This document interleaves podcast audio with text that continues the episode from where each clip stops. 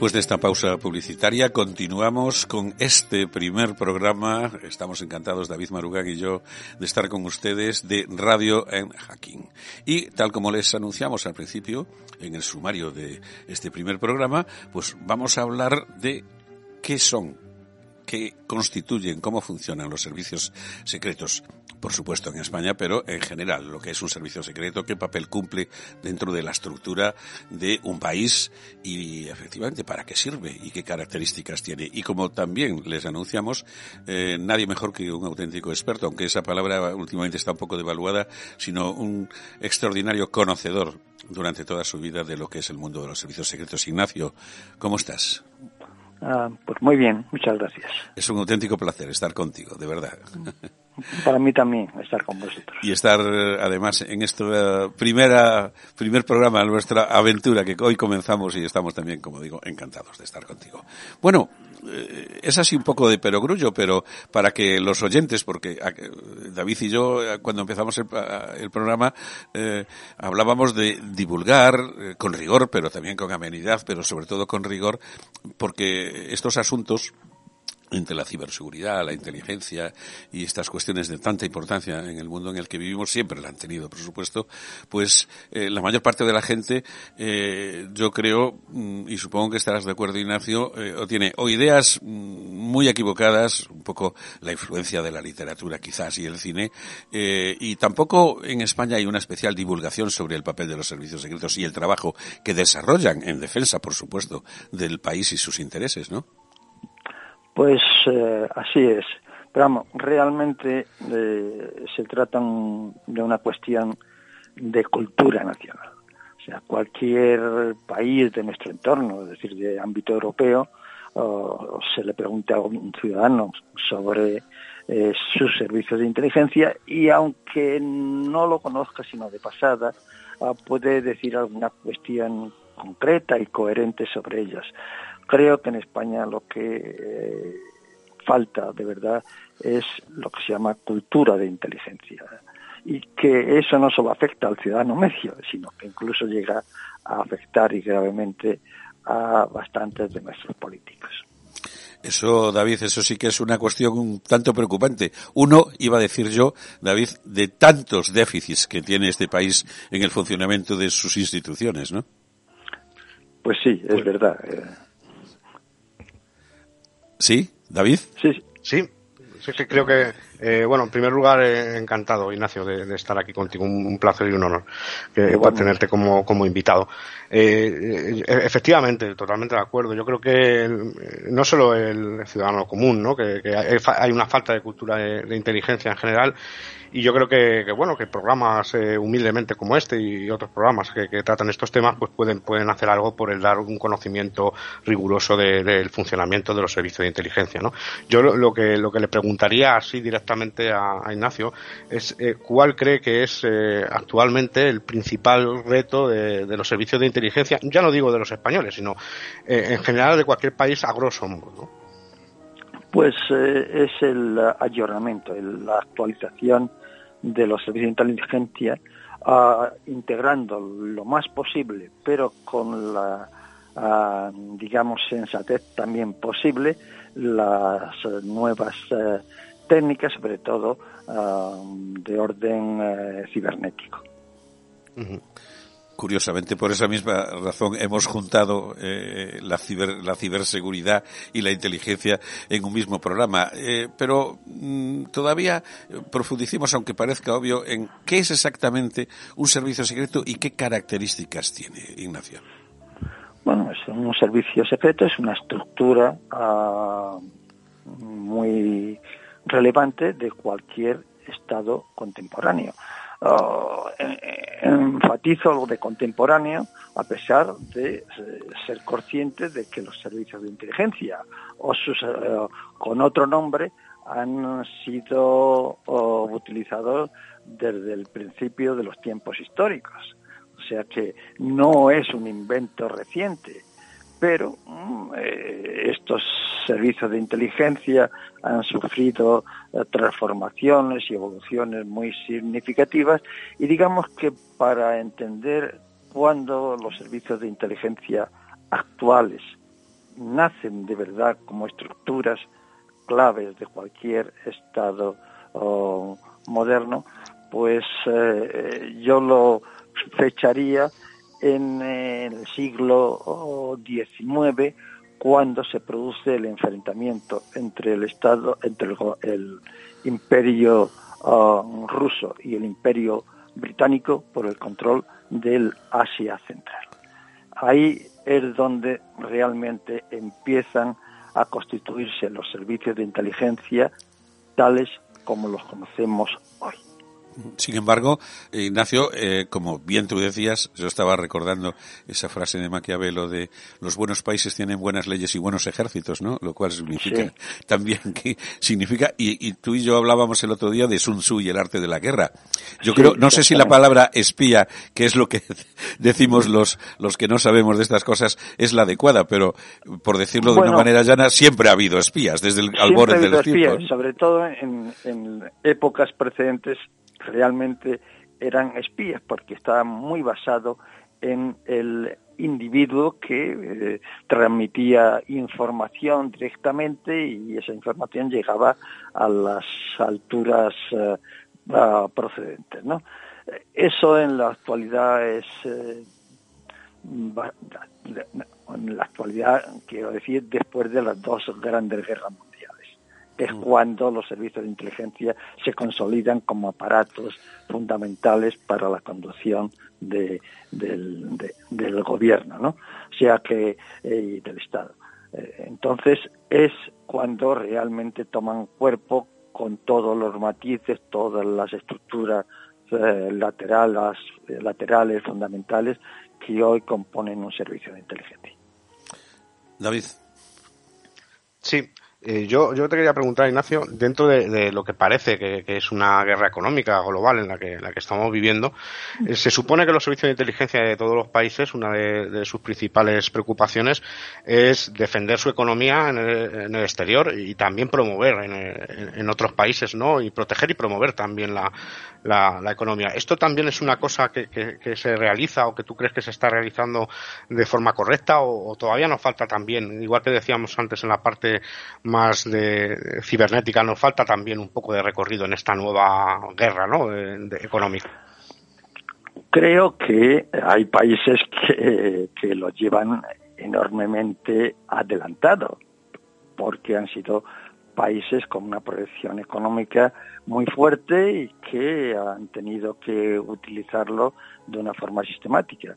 Eh, pero en cualquier país medianamente desarrollado, la inteligencia económica es un componente básico de cualquier servicio de inteligencia que se precie. Estábamos, estábamos hablando de los servicios de inteligencia. Eh, ¿Qué estructura? Porque mm, también, a base de alguna novela que eh, hemos leído, siempre hay eh, mm, interior, exterior. ¿qué, ¿qué, estructura, qué esquema de estructura tiene un servicio, unos servicios secretos? Bueno, pues la estructura básica de cualquier servicio de inteligencia eh, que, se, que se precie debe integrar como mínimo pues una inteligencia interior o contrainteligencia, una inteligencia exterior. E, e, esta inteligencia interior es normalmente defensiva para evitar que los servicios de inteligencia de otro país actúen con una cierta impunidad en nuestro territorio. Mm. La inteligencia exterior es, por el contrario, la que eh, eh, los miembros del servicio de inteligencia de un país hacen en otro o en otros y suele ser ofensiva. Se trata de conocer al máximo cuáles son las líneas políticas, económicas, etcétera, de eh, actuación del otro país. Después hay la inteligencia técnica, que, en, eh, que anteriormente era técnica de señales y que hoy prácticamente ha ah, migrado a la ciberinteligencia. y eh, después está la, la, inteligencia económica. La inteligencia económica la han practicado casi todos los países que han sido, digamos, de alguna forma imperial, sea en lo económico o o en lo político. Por ejemplo, Estados Unidos, que no ha sido un país imperial, sin embargo, ha desarrollado la inteligencia económica de una forma uh, masiva. Esas son prácticamente las cuatro uh, estructuras uh, técnicas de cualquier servicio de inteligencia. Eh, también, eh, el otro día estábamos charlando tú y yo, hablábamos también de una especie de algo importante, eh, el reclutamiento, los departamentos de selección de personal, ¿no? Que es Claro. algo extraordinariamente importante para un servicio secreto, ¿no? Claro, o sea, realmente um, los miembros de los servicios de inteligencia um, pueden proceder de cualquier ámbito profesional, social o, o religioso. No hay ningún tipo de li- lineamiento a ese eh, respecto. Pero mm, eh, la selección es un problema que eh, cada país trata de resolver de una forma ah, específica. Hay un procedimiento genérico, pero unos son más es- eh, exitosos que, otros. Lo normal es que el ah, procedimiento básico de selección sea mediante ojeadores que se mueven en los ámbitos de universidades, de eh, centros técnicos, etcétera, etcétera, que y van detectando qué persona tiene unas características que le hacen adecuada para ser reclutado por un servicio de inteligencia. Ese es el procedimiento oh, más exitoso, más eficaz, clásico casi siempre en eh, los países, digamos, de nuestro entorno. Y mm, bueno, pues eh, es el que se practica. No existe un perfil determinado.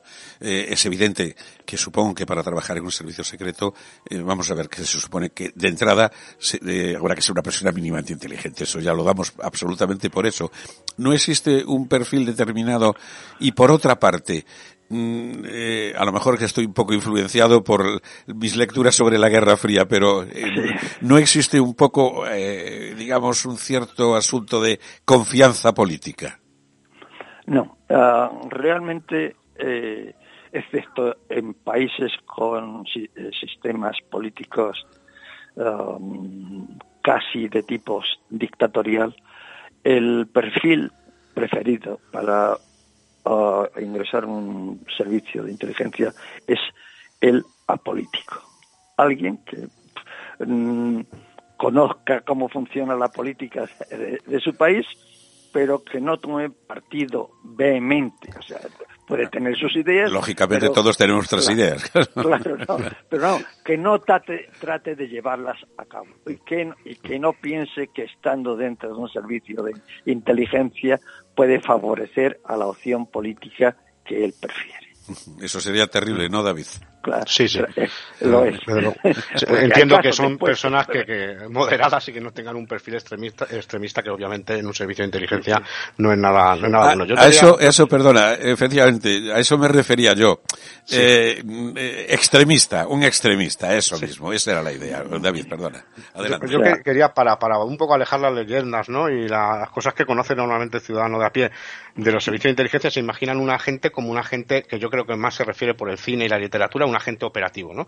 Pero, eh, como, sabes perfectamente, pues existen agentes que son operativos en un pequeño porcentaje que hacen este tipo de misiones de película, pero la mayoría está compuesta por personas que se dedican al análisis de, información y que, no es tan aventurero como, lo que normalmente se ve en las películas, porque, bueno, es- muchas veces se confunde. ¿Qué, qué tipos, qué tipología general de, agentes participan en un servicio de inteligencia? Vam- Vamos a ver. Lo que hay que eh, recalcar eh, desde el principio es que un servicio de inteligencia eh, básicamente se dedica a producir análisis para las altas estructuras del Estado. ¿Qué más? Eh, análisis de inteligencia, es decir, documentos que guían la acción política, tanto interior como exterior, de eh, los líderes eh, eh, políticos de, cada país. O sea, que, ayuden a tomar una decisión. Es un decisor que, tiene que decidir algo. claro, el núcleo básico de un servicio de inteligencia son los analistas. Los personajes que después actúan en el exterior con un camuflaje o con otro, son los que proporcionan a los analistas la información más acertada o más inmediata sobre lo que ellos deben después analizar para enviar su producción a los órganos del Estado. Eh, también eh, eh, hablábamos de, hablabas de inteligencia exterior, de. Mm, hay normalmente en cualquier país, también supongo que en España pasará, hay más de un servicio de inteligencia, ¿no, Ignacio?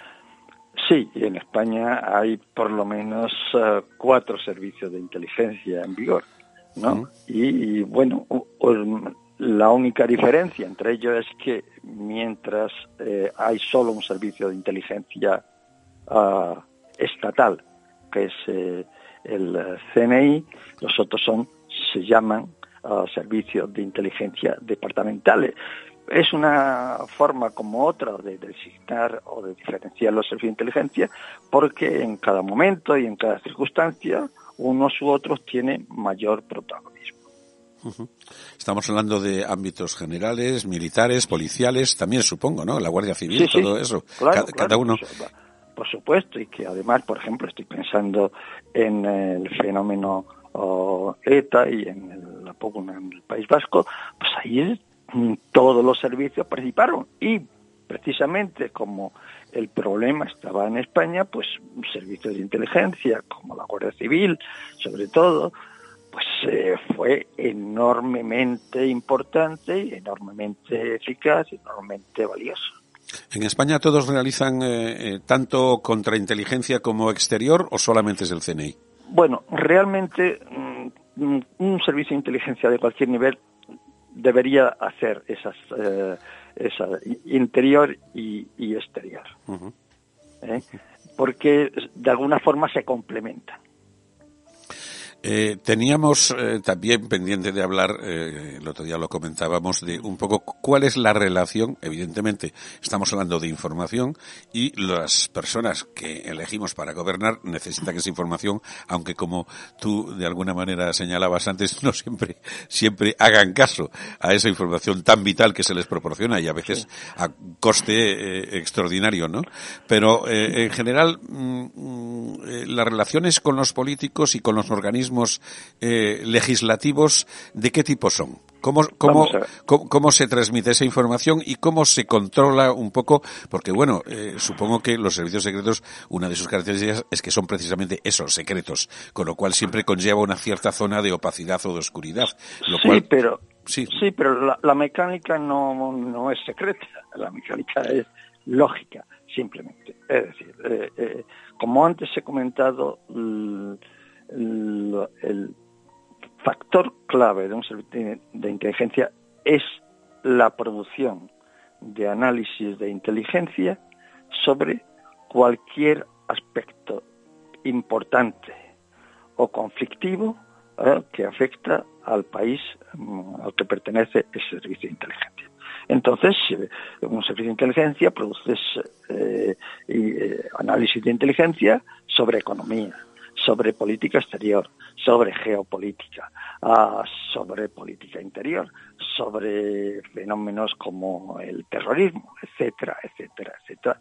Eh, o sea, que mm, lo que nunca se ha, se ha difundido o no ha permeado de la, de la clave de un sistema de inteligencia es que produce documentos para, documentos fiables y basados en información muy elaborada y recogida posiblemente con bastantes dificultades, ¿eh? para que lo que nosotros llamamos decisores políticos tomen las decisiones adecuadas. David, tu turno. Sí, muy bien. Eh, bueno, eh, me gustaría saber eh, qué, opinas de la eficacia de lo que se conoce como agentes ilegales, que sobre todo son conocidos por la parte rusa, ¿no? De, la Guerra Fría, pero también ahora, como los casos de 2010, de la detención de células de, agentes durmientes o agentes del programa de ilegales del SUR, del Servicio de Inteligencia Exterior de la Federación Rusa. y bueno, muchas veces se decía que, bueno, operaciones a tan largo plazo y tal, eran, tenían más un aspecto psicológico que realmente de recogida de información o de, influencia real eh, más, tenían una, especie de impacto psicológico en, Estados Unidos, ¿no? Al decir de alguna forma que ellos estaban allí, que llevaban allí años. ¿Qué, opinas tú de este tipo de programas de ilegales, de su eficacia, más bien?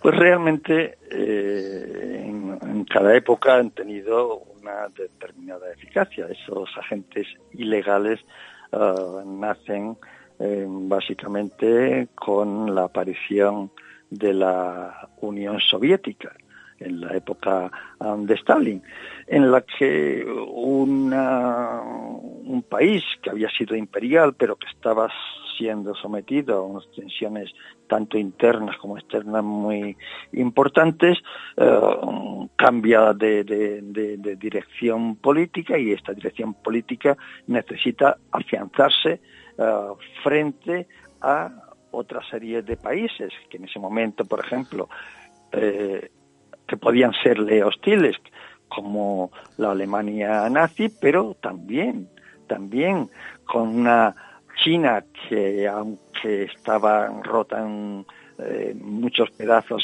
eh, tenía uh, una cierta relevancia, entre otras cosas porque eh, era vecina de, de la Unión Soviética o como un país como Japón que tenía ambiciones de eh, una zona uh, del uh, gobierno del Estado soviético como era la, la Manchuria eh, y, esa parte más al norte del continente eh, asiático. En ese momento y dado que todavía la evolución que se produce con la Segunda Guerra Mundial no ha llegado a su, a su fin, los ah, agentes infiltrados fueron de una ah, eficacia asombrosa, pero teniendo en cuenta que eh, en ese momento los servicios de inteligencia soviéticos estaban mm, obligados a, a tenerlos para poder mantener ese precario equilibrio que eh, tenía el país en la primera fase del gobierno de, Stalin. Me estaba acordando cuando hablaba David y tú mismo, Ignacio, de agentes ilegales, de una serie que, ya eh, igual la viste y, en todo caso para recomendársela a los oyentes, una serie que se llama The Americans. Eh, no, yo no la conozco, vamos, no, no, no, veo mucho eh, televisión. Eh, no, pues tú la has visto. Soy fan de, esa serie porque además toca, toca estaciones de números, ¿no? Porque estaba, está inspirada realmente en, estas células ilegales que operaban en, en, Estados Unidos. Lo describe muy bien, hombre. Tiene una parte peliculera, digamos, ¿no? De, bueno, tipo agente operativo que se, pega y tal, pero realmente describe, describe muy bien, ¿no? Ese tipo de cosas. Es la historia de unos agentes durmientes en Estados no, Realmente, realmente la antigua Unión Soviética y ahora la República Federativa Rusa siguen utilizando los agentes durmientes. Eh, Pero son muy costosos. Tienes que establecer a una persona, pagarle durante una serie de años hasta que desde su dormición empiezan a infiltrarse en su entorno, consiguen manejarse bien y empiezan a ser rentables pero es una inversión a largo plazo que nunca se sabe si va a ser rentable o no. Sí, también, eh, no, eh, últimamente en, en, la televisión, ya, ya veo que no ves mucha televisión, Ignacio, pero sí han puesto cosas, eh, por ejemplo, una, una serie que se llama Deutschland 83 también. Sí, sí, que, es, que, es el programa de agentes Romeo famoso, ¿no? Que tenían, que, y, y bueno, mm, eh, es legendaria, en la época de la Guerra Fría es legendaria, eh, eh, bueno, la Stasi, por supuesto, y la infiltración de, de, Gunther Guillaume hasta, justo los aledaños del canciller Willy Brandt, ¿no? Que eso es, a mí me parece toda una hazaña, digamos, visto desde un punto de vista, ¿no? Sí, pero ese, ese no era durmiente, ese estaba no, no. despierto. estaba refiriendo antes a los agentes durmientes. Tienes a una persona que, eh, eh, digamos, que has colocado o la has reclutado cuando estaba en una posición favorable para ofrecerte unas informaciones directas y fidedignas, por supuesto que es otro oh, elemento diferente al clásico agente durmiente. Seguiremos hablando de estas cuestiones. Una, una última cuestión, eh, aunque eh, es para que también los oyentes lo sepan. Ignacio va a ser uno de nuestros colaboradores mm, cuasi permanentes. Quiero decir que siempre que tengamos, eh, una vez que hemos empezado a hacer la descripción, luego iremos a asuntos concretos. De hecho, dentro de un rato, Ignacio, aunque podemos comentarlo aquí ya contigo, ya que estás, estábamos hablando también, y lo tenía yo en el guion del programa, de las andanzas de, bueno, estos dos eh, muchachos de la del GRU eh, que andan por Europa sembrando el caos, ¿no? Eh, sí, bueno, eso no es solo patrimonio de, como hemos comprobado, de la República Federativa Rusa. los servicios de inteligencia israelíes lo practicaron de forma sistemática para eliminar a casi 14 terroristas eh, palestinos. Básicamente fueron casi todos los que se involucraron en el, en Múnich al ataque a, la gente de, yo estaba allí precisamente, yo era del equipo nacional de esgrima y estaba Eras del equipo nacional de esgrima y estabas en Múnich durante... Dios mío. en fin, cuéntanos, como se suele decir, cuéntanos, cuéntanos. Bueno, pues eh, me parece que estábamos como a 15 metros, o sea, en, eh, en una ala diferente de donde estaba albergado el equipo... Eh, israelí. Bueno, eh, cuando se produce el ataque, lo que te empieza a ver unos ruidos extraños, tiros por acá, por allá. Claro, tú estás en un mundo que no conoces nada, te estás eh, pensando en tus cosas, en la competición del día siguiente, etcétera, etcétera. Y lo último que se te ocurre es que están atacando a, la, la, instalación de donde nos albergamos, ¿no? Solo cuando ya empieza a haber, aparte de los tiros, sirenas y todo eso, es cuando empieza a salir, pero entonces dice que nadie se mueva, que todo el mundo se quede en las habitaciones, etcétera, etcétera.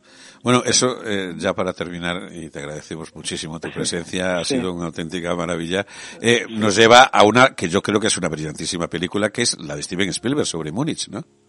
Sí, sí, realmente impactante.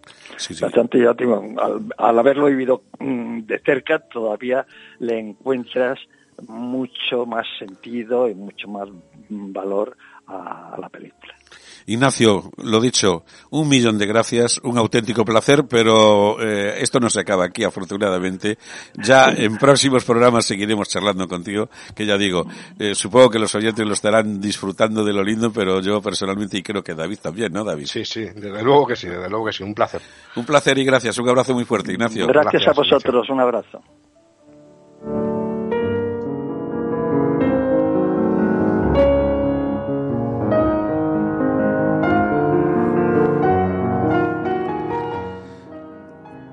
Pues un auténtico placer, ¿verdad, Ignacio? Eh, Ignacio, me, que me confundo. Alguien me estaba diciendo antes que me confundía los nombres. Eh, David, eso mismo.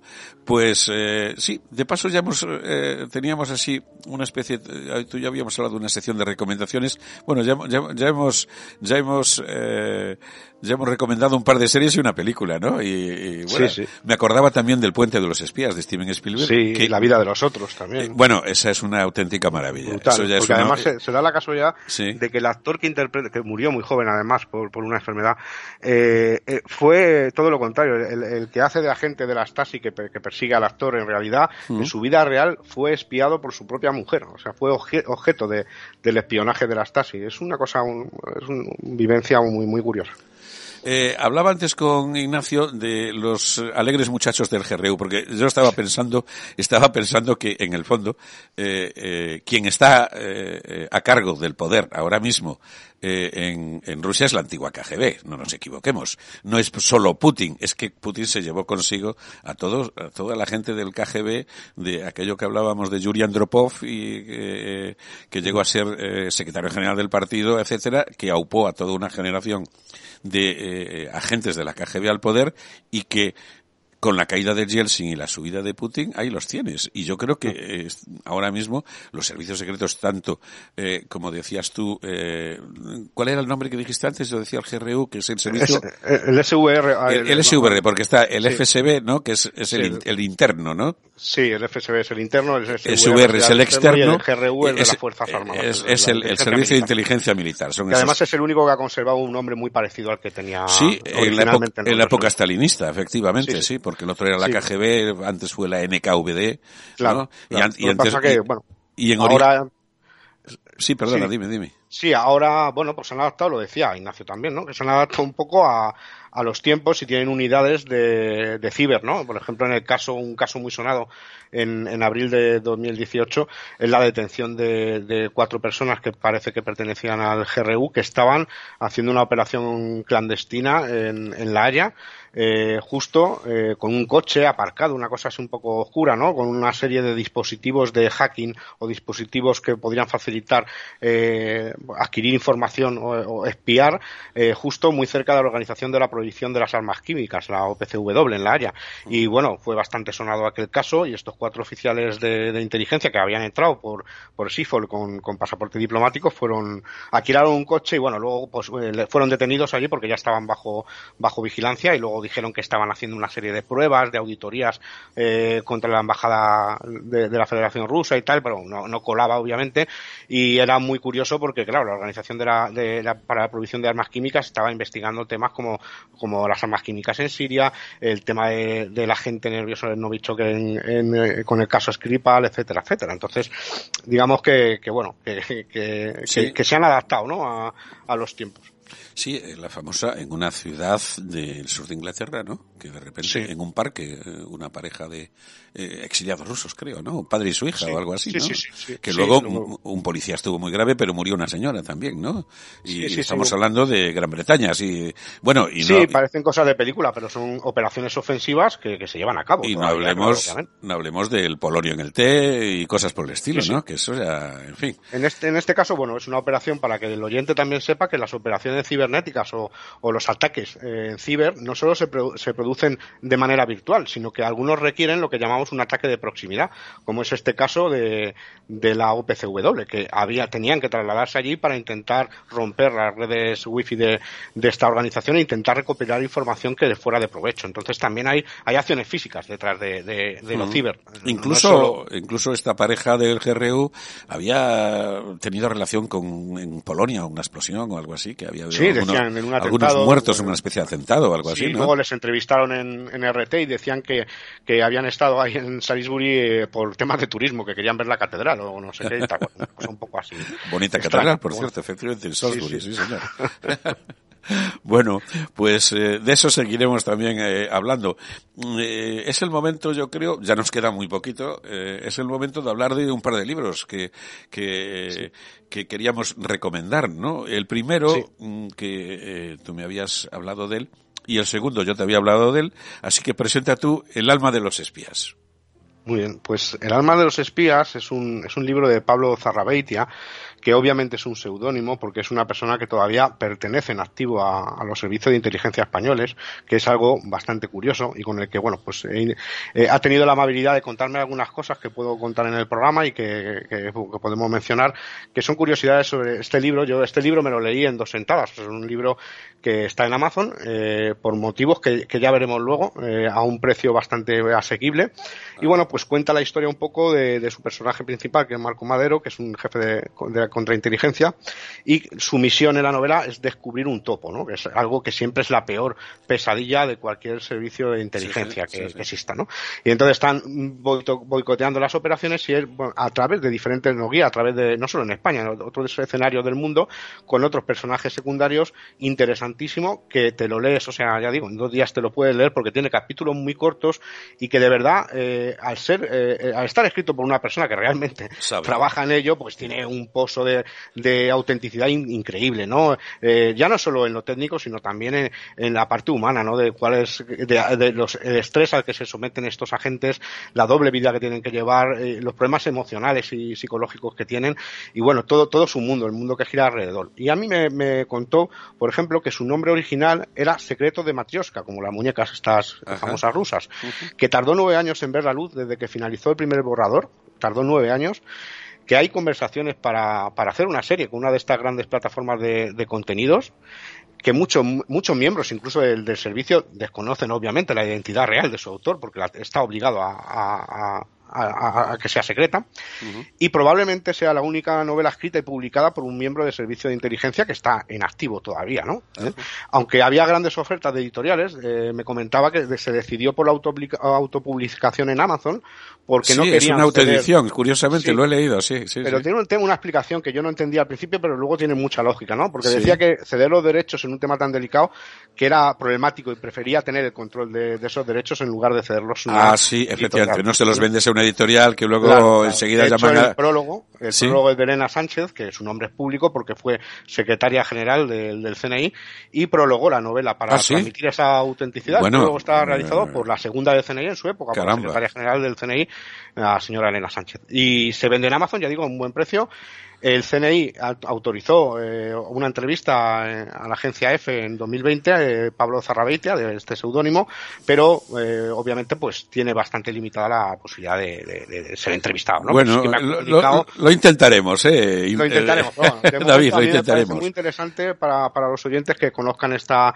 novela, porque de verdad, si les gusta este mundo, sí, es sí. una forma de acercarse, alejada de, de, de los tópicos y alejada de, de cosas eh, que no son, no son auténticas. Es como decía Ignacio, la auténtica esencia de los servicios secretos, la necesidad de, de espías, claro, la necesidad de saber, ¿no? Es, esa es la idea.